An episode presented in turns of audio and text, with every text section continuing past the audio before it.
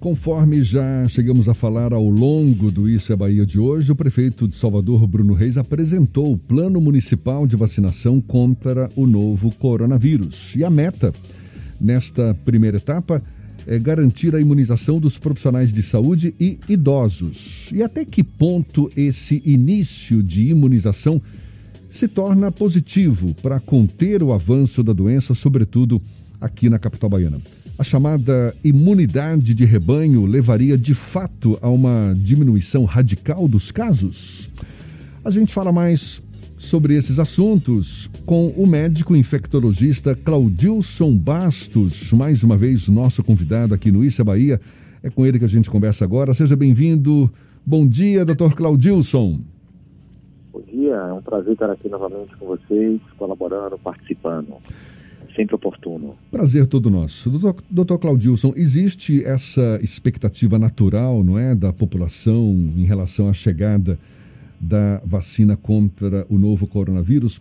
E a partir do momento em que será iniciada essa vacinação, ao longo do ano, possivelmente, não é? Até atingir toda a população, seja aqui de Salvador, Bahia, Brasil, enfim. Mas quando é que a gente vai, de fato, poder se sentir seguro para voltar a andar sem máscara, poder abraçar as pessoas? Pela sua experiência, a partir do, do início de uma vacinação, em plena pandemia, qual tempo a gente vai ter ainda pela frente para voltar a respirar sem máscara pelo caminho?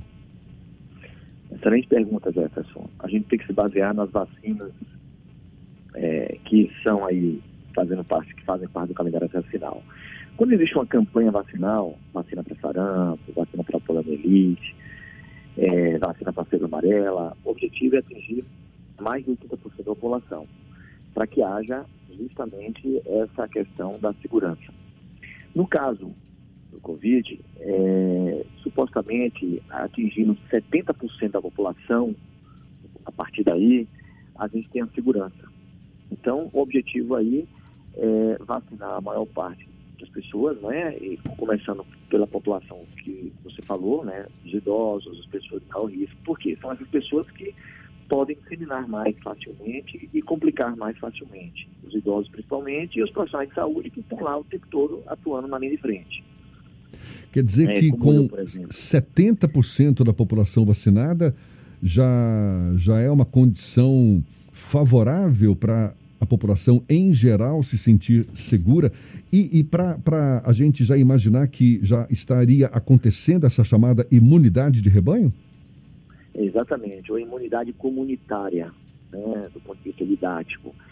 Justamente para você ter essa imunidade de rebanho, imunidade comunitária, se não fosse a vacina, vamos supor, nós estamos 7 bilhões de habitantes na Terra, 8 bilhões, eu me perdi já. Não sei se é, 7, por aí, 8, por aí. Por aí, né?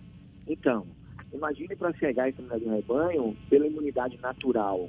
As pessoas se contaminam e, e como está acontecendo agora. Vai demorar muito tempo, né? muito mais. No caso da vacina, essa situação ela se tornará mais rápida.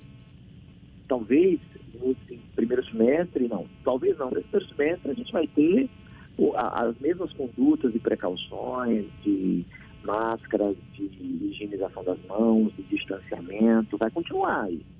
A partir do próximo semestre é que a gente vai perceber os efeitos, porque a vacina são duas doses, pelo menos, né? Tem a primeira dose agora, a segunda dose você toma um mês depois, mais ou menos.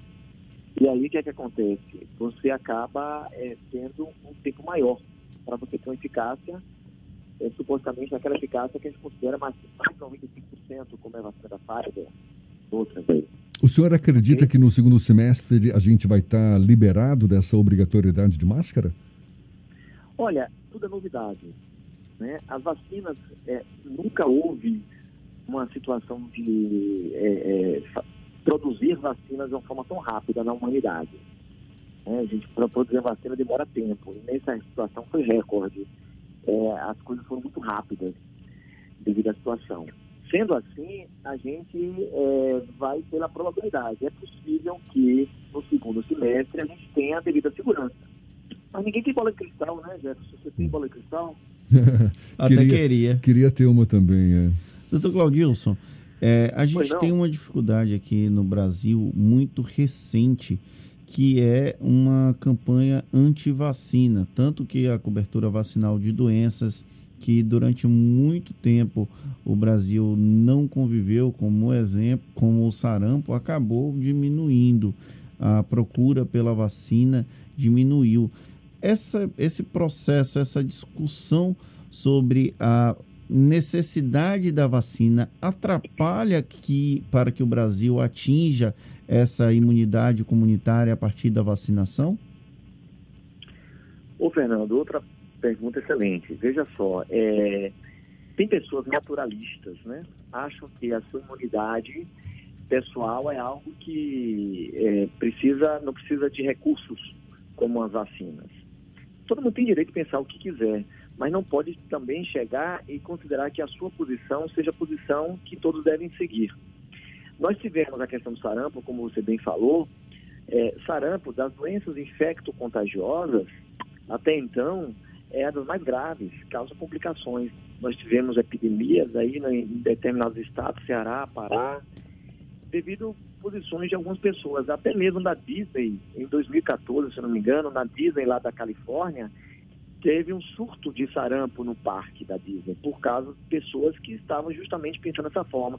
Aquela velha história dos nossos avós, é, dos seus também, eu acredito, dizer, olha, tem alguém com sarampo lá na casa tal, ah, vá lá, fique lá junto dela porque você vai adquirir imunidade e vai pegar sarampo, é a melhor imunidade que tem. Ninguém quer isso, né? Ah, então Covid é a mesma coisa. Olha, tem alguém com Covid ali, vá, vá lá, pegue Covid que você adquire imunidade. Então vá, para morrer, depois você adquire no céu, né? Só se for. Então é por aí. Então a gente tem que ter o bom senso. E a vacina, dentre as situações revolucionárias, ela mudou a, a situação do mundo. Lembra da varíola? Varíola da época de Jefferson, não é da nossa época. Opa, então, tá varíola... bom. Muito obrigado, muito obrigado. É, pois mas é, eu, eu fui vacinado. Por quê? Por causa da nossa da vacina, né? Então é, é ia mudar o destino. Imagina se tivéssemos varíola agora, como está tendo o Covid. Então a gente precisa mudar o destino da humanidade. Então o ser humano tem a inteligência de poder buscar é, recursos para poder a gente não ir ao extermínio.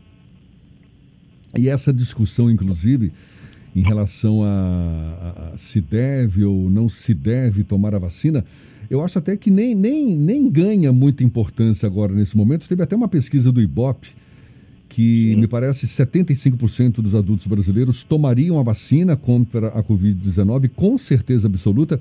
20% responderam que talvez tomem e apenas 5% disseram se recusar a levar essas picadas, não é? Ou seja, uhum. os índices, os índices de aprovação já seriam suficientes para imunizar pelo menos a maioria da população. Sim. Exato. No caso aí, o que é que acontece? Porque muitas pessoas estão vendo que seus familiares e amigos, pessoas mais próximas, estão tendo Covid. Então ele começa, é aquela história, tem pessoas que só despertam quando acontece na sua própria casa. Quer dizer, quando eu acho na que... casa do outro vizinho, acha que ah, não vai atingir aqui. Então Exatamente. acho que isso está alertando. Acho que muito mais importante do que ficar nessa discussão se vai ser obrigatório ou não, se deve ou não tomar a vacina, acho que é muito mais campanhas de conscientização, não é? para que as pessoas, de fato, saibam da importância dessa vacina, né, doutor Claudilson? Uhum. Essa mas... questão de obrigatoriedade é uma situação muito importante, porque é questionado, mas é uma situação de saúde pública. Se eu tenho uma doença que eu posso prejudicar o outro, causando outro, eu não estou pensando só em mim, eu tenho que pensar no outro. Então tem uma certa situação moral, é, enfim, várias questões filosóficas aí, mas é importante a gente ter essa consciência tuberculose, é, meningite. Se eu tenho meningite, eu tenho a, a vigilância epidemiológica vai atuar para impedir que outras pessoas tenham. E a vacina é uma delas. Doutor Claudício, uma, uma outra questão que a gente tem ouvido com frequência é a funcionalidade das vacinas com a perspectiva de que o vírus pode sofrer mutações. O Japão identificou quatro passageiros com origem no Amazonas com uma variante, uma variação do coronavírus que não tinha sido identificada em outras partes do mundo. Como é que a infectologia acaba lidando com essa possibilidade do vírus sofrer mutações e, com isso, acabar prejudicando o processo de imunização por vacinação? Por exemplo, outra pergunta importante, Fernando, é com relação a H1N1, vírus influenza. Nós temos que tomar as vacinas, essa vacina todos os anos, porque ela sofre mutação. Então, o vírus faz parte da natureza, ele tem essa, essa situação de variação. Sendo assim, essa vacina, ela está atingindo as mutações de uma certa forma, né, com uma certa segurança. Porém, nós não sabemos se daqui a um ano vai ser igual a H1N1, a vacina anual, devido à mutação que o vírus pode sofrer, diferente de bactérias. Né, diferente de bactérias. Então, é, é por aí. Então, é, é, possível que a gente vá ter mais adiante é, essa rotina de vacinação, como é para H1N1 vamos aguardar o tempo. Outra questão que a gente tem visto com uma frequência maior agora é a questão da segunda onda do novo coronavírus, com uma demanda muito maior da, do sistema de saúde como um todo. É, o senhor tem acompanhado as informações, o senhor de alguma forma tem receio de que haja um colapso do sistema de saúde como um todo aqui em Salvador, Bahia e até no Brasil? Olha, é possível, como está acontecendo no Pará, né? Pará, Amazonas. Amazonas. Pará, né? Amazonas. Amazonas. Desculpa, Amazonas. Então, está é, é tá faltando oxigênio, UTIs. Mas, assim, veja só, Fernando, a culpa é nossa também da sociedade. Porque a gente sabe que vírus não voa. A gente sabe que o distanciamento, o uso da máscara, a higienização é a vacina que a gente tem no momento, mas as pessoas não estão tendo essa devida consciência. Se você sair aí no Jornal à Tarde, andar aí pela Tanqueiro Neves, esse ponto de ônibus frente do Jornal à Tarde, você vai perceber como as pessoas estão atuando. Muitas pessoas estão com máscara debaixo do queixo, é, sem o álcool gel, próximas umas das outras. Então, assim, não sei como é que a gente pode educar essas pessoas. De que forma? Policiamento, como alguns países faz, é, obrigatoriedade, leis, enfim, é, são situações que a sociedade ainda não evoluiu a esse ponto, está entendendo? A nossa sociedade. Doutor Claudilson, a gente possivelmente deve ter a Coronavac como a primeira vacina a ser aprovada aqui no Brasil, possivelmente até acabe se tornando a vacina do Brasil, não é? Contra a Covid-19, mas é bem possível que várias outras vacinas, vacinas diferentes, de laboratórios diferentes, estejam disponibilizadas mais cedo ou mais tarde para a população brasileira. O brasileiro, o cidadão, ele, ele deve levar em conta critérios de cada uma dessas vacinas. Ah, essa tem uma eficácia mais, mais efetiva, é, essa daqui foi desenvolvida pela China, não, essa daqui é americana. Ou isso é um detalhe que não deve ser levado em conta? Faz parte é, da humanidade essas questões. Por exemplo, se você vai usar um antibiótico, existem vários antibióticos. Então, aquele antibiótico, ele é mais potente do que o outro, é mais eficaz. Para uma pessoa pode ser, para outra não. A mesma coisa são vacinas. Existem vacinas diversas, não só para o Covid, mas, por exemplo, vacinas para bactérias, existem várias fabricantes e aí é, a ciência mostra um resultado um pouco melhor na outra, porém os efeitos colaterais são maiores. Isso é, não, não, é matemático, 2 2 são 4. Existe essa variabilidade mesmo. Porém, é assim, possa ser que uma seja mais eficaz do que a outra em proporção, mas tenha outras a, a, situações negativas, é, faz parte aí. Agora, acho que essa situação, nenhuma vacina vai suprir totalmente, unicamente uma toda a população. Tem que ter realmente mais vacinas, outras vacinas, para ter essa, essa diversidade aí. Né? Porém, se você toma dessa vacina agora, a próxima dose que você vai tomar tem que ser da mesma vacina, não pode ficar também variando de uma vacina para outra. Pelo menos é o que até então está sendo recomendado. Doutor Claudilson Bastos, médico infectologista, um prazer sempre conversar com o senhor. Seja sempre bem-vindo aqui no Issa Bahia. Certamente ainda vamos conversar mais vezes ao longo desse 2021. Muito obrigado pela sua disponibilidade. Bom dia e até uma próxima, então.